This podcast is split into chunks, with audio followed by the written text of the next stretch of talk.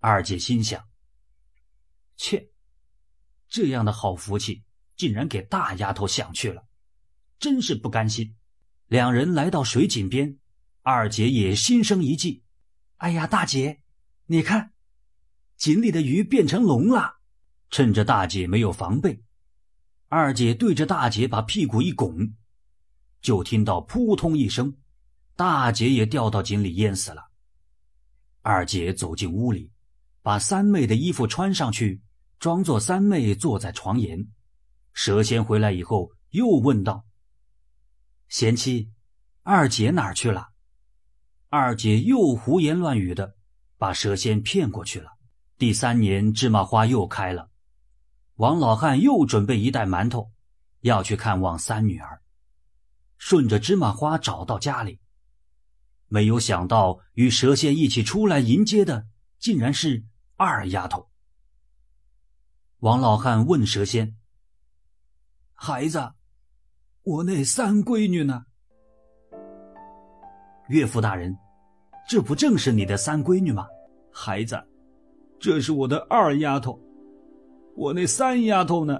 蛇仙掐指一算，一切都明白了，就带着王老汉和二姐走到井边，一把把二姐推下去。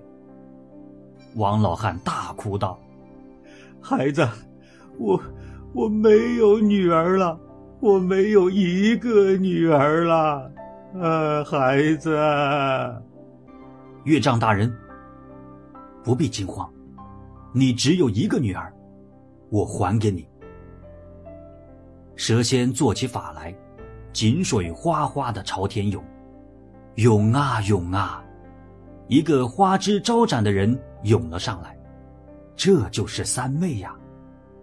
王老汉抱住三女儿，我的好女儿啊，只有你能为爹爹分忧啊。三妹和爹爹抱在一起，哭作一团。蛇仙口中念念有词，井水还在哗哗的涌着。一团毛茸茸的东西涌了上来。这是一只摇头摆尾的黄狗。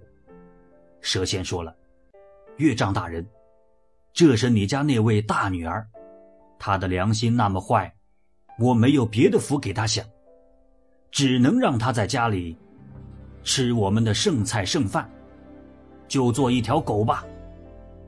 蛇仙又念念有词。井水哗哗的涌着，一团漆黑黑的东西涌了上来。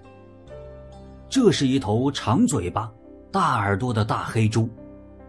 蛇仙又说了：“岳丈大人，这是你家那位二女儿，她的良心那么坏。”我没有别的福让她享，只能让她喝我家的洗碗水，就做一头肥猪吧。